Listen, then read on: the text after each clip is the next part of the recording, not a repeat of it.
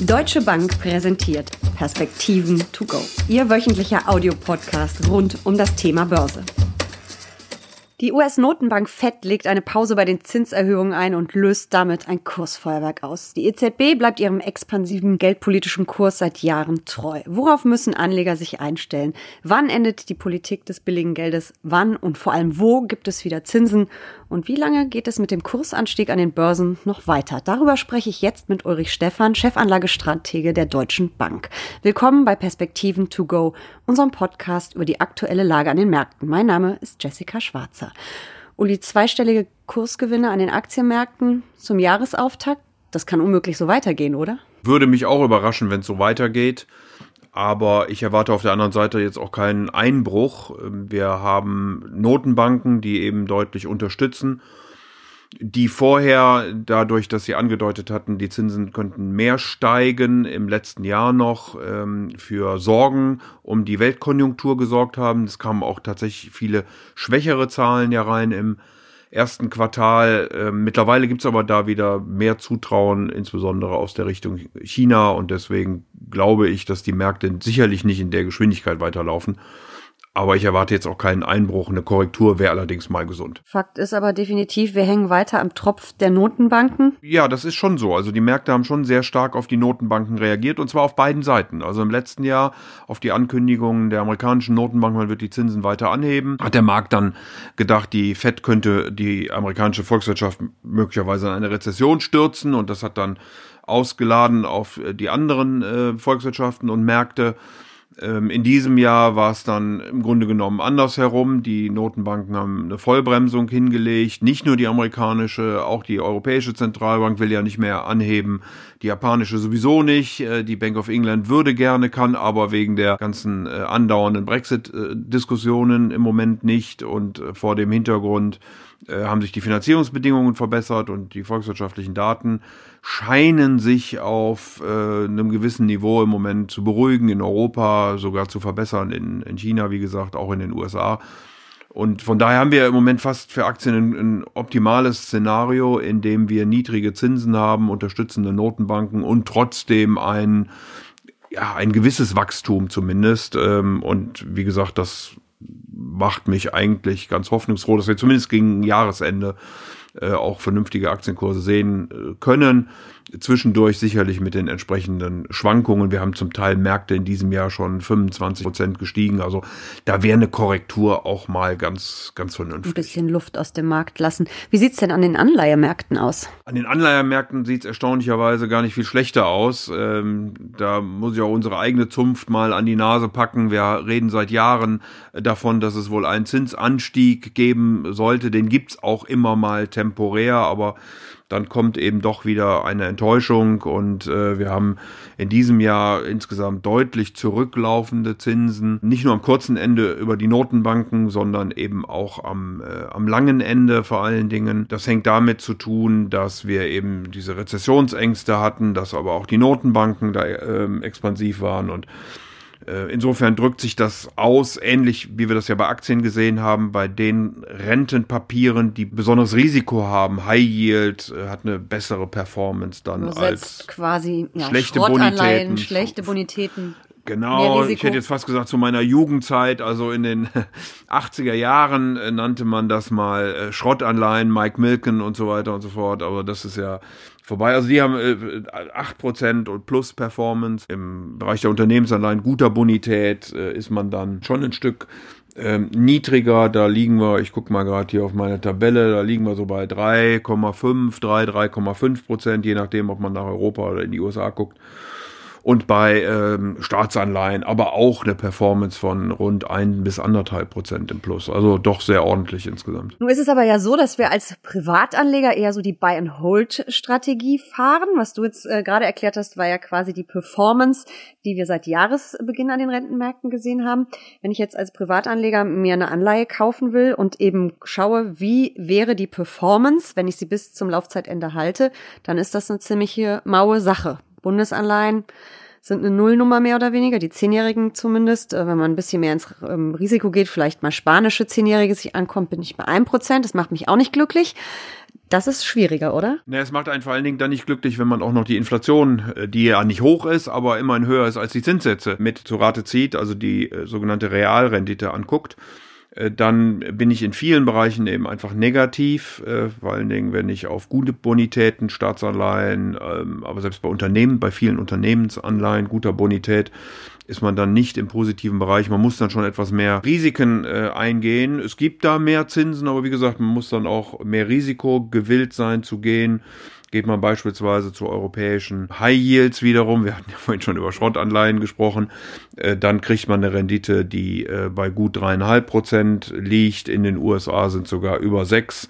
Griechische Staatsanleihen über drei, glaube ich, auch im Augenblick, also zehnjährige. Äh, so ist es, dreieinhalb, so in etwa, aber da muss dann jeder für sich bewerten, ob eben das Risiko ähm, es wert ist, eine solche Rendite dann zu erzielen. Äh, Emerging Markets äh, finde ich immer interessant. Auch hier gibt's Renditen, die irgendwie so äh, zwischen 5 und 6 Prozent liegen. Aber da habe ich natürlich das Währungsrisiko. Ja, aber ich muss ja nicht in lokalen Währungen. Ich kann auch in US-Dollar beispielsweise, selbst in Euro gibt's einige Anleihen, aber vor allen Dingen werden sie in, äh, also die meisten werden in US-Dollar dann, wenn sie nicht in Lokalwährungen sind, denominiert. Also äh, Insofern kriegt man auch da noch ganz ordentliche Zinssätze, aber klar, man hat ein Währungsrisiko äh, mit dabei. Nur der wichtige Hinweis, glaube ich, für Anleger ist, wenn sie sich mit Emerging Market be äh, beschäftigen, vor allen Dingen auch auf der Renten- und Währungsseite muss man immer die amerikanische Notenbank mit im Blick haben und die hat ja diese Vollbremsung hingelegt. Ähm, und insofern sollte das für Entspannung sorgen an der Front der Emerging Markets, bis eben die Fed mal wieder darüber spricht, dass sie die Zinsen anheben möchte. Und warum ist die FED da so ein bedeutender Faktor? Weil dann das Geld zurück in die USA fließt, weil ich da wieder Zinsen bekomme? Ist das der Grund? Das ist meistens der Grund, ja. Auf Portfolioebene, das hat also gar nichts mit äh, tatsächlichen realen Investitionen zu tun, sondern es ist dann die Portfolioebene, fließt Geld in diese Länder hinein, fließt es raus und viele Anleger sind einfach im Anlagenotstand. Viele dürfen ja auch aus regulatorischen Gründen, wenn sie in Renten investiert sind, dann auch wirklich nur in Renten investieren. Und dann sucht man eben auf der Risikoleiter, äh, wo man investieren kann, kommt dann eben zu Unternehmensanleihen weniger guter Bonität und oder zu Schwellenländer, diversifiziert natürlich. Und von daher ähm, sind diese Länder, also gerade Schwellenländer, finde ich äh, dann durchaus spannend äh, vor dem Hintergrund, dass die FED wahrscheinlich jetzt eine längere Pause machen wird. Ich habe mir mal ähm, im Internet in der einen oder anderen Suchmaschine Anleihen und ihre Renditen angeguckt. Äh, das ist ja ähm, schön und gut, dass es noch äh, Renditen gibt, eben in den High-Yield-Regionen, ähm, in ähm, ja, Ländern, die nicht so eine tolle Bonität haben. Aber als Privatanleger komme ich an die Anleihen de facto nicht ran, beziehungsweise müsste bei den Stücklungen 100.000, 200.000 Euro, Dollar ähm, auf den Tisch legen ist das Thema Anleihen damit wirklich ein Thema für Profis? Das heißt, ich muss es den anderen überlassen und äh, kaufe ETFs oder Fonds? Also es ist zweifellos eine Frage, ähm, in welcher Stückelung und wie und wo kann ich sie überhaupt erwerben. Das ist äh, tatsächlich ein Thema. Auch die Liquidität ist ein Thema. Äh, viele sind direkt äh, aus der Emission heraus, also aus der Neuanlage heraus schon überzeichnet. Ähm, und landen dann bei den institutionellen. Und landen dann bei den institutionellen. Auch die Stückelung 100.000. Ich meine, wer kann das denn schon in einem einzelnen Bond? äh, kaufen. Insofern bieten sich natürlich für Privatanleger dann verschiedene Fondslösungen an, die man die man dann nutzen kann, äh, selbst und dann auch noch zu diversifizieren bei diesen Mindestgrößen, die da zum Teil aufgerufen werden, ist sicherlich für Privatanleger schwierig. Und ich habe natürlich dann äh, auch den Vorteil, dass ich einen Fondsmanager oder eben übers ETF habe, aber dass da natürlich die Laufzeiten auch ganz anders gemanagt werden. Also das, was ich als Privatanleger vielleicht nicht tue, weil ich immer diesen Buy-and-Hold-Ansatz habe und warte, bis es fällig wird. Ähm, in dem Fall wird das wirklich gemanagt und dann werden eben vielleicht auch mal Kursgewinne mitgenommen, wie wir sie jetzt in den vergangenen drei Monaten gesehen haben. Absolut. Und die Profis gucken ja eben nicht nur auf die Zinssätze oder die Kurse, sondern sie gucken vor allen Dingen auf die Risikoaufschläge, wie die sich entwickeln zu risikolosen äh, Anleihen, also die Bundesanleihe wäre beispielsweise so eine Benchmark für risikolos und äh, die Profis sprechen dann nur noch über die Aufschläge, äh, die es äh, von dieser risikolosen Anlage dann äh, zu anderen Möglichkeiten gibt, eben Unternehmensanleihen, Schwellenländeranleihen etc. pp. Ähm, und auch diese Risikoaufschläge sind ja in diesem Jahr deutlich äh, zurückgelaufen und da kann man natürlich dann aktiv mit umgehen. Man kann in die verschiedenen Bonitäten reingucken, in die verschiedenen Laufzeiten reingucken, mit den verschiedenen Risikoaufschlägen ähm, äh, investieren und auch wieder verkaufen. Also insofern findet da schon ein, ein reger Handel statt, äh, auch wenn, wie gesagt, ich ja vorhin sagte, Liquidität ist sicherlich immer ein Thema, muss man auch immer drauf achten, welche Anleihen denn auch wirklich dann liquide an den Börsen gehandelt werden. Wagen wir mal den Ausblick, den Blick in die Zukunft, in die Kristallkugel. Wann gibt's wieder Zinsen im Sinne von Zinsen auf Sparanlagen? Wann steigen die Zinsen wieder merklich, gerade auch in der Eurozone? Ich würde mal annehmen, in der Eurozone wird das noch eine Weile dauern. Also Mario Draghi wird wohl als der Notenbankgouverneur in die Geschichte eingehen, der in seiner Amtszeit nicht eine einzige Zinserhöhung durchgeführt hat. Äh, die endet ja bekanntlicherweise Ende Oktober diesen Jahres und die EZB hat schon gesagt, dass sie äh, vor 2020 gar keine Zinsen mehr anheben wird. Ähm, insofern bleibt der Leitzins bei null. Äh, die EZB denkt über ein paar andere Operationen nach im Moment, die betreffen aber eher spezielle institutionelle Banken und so weiter und so fort.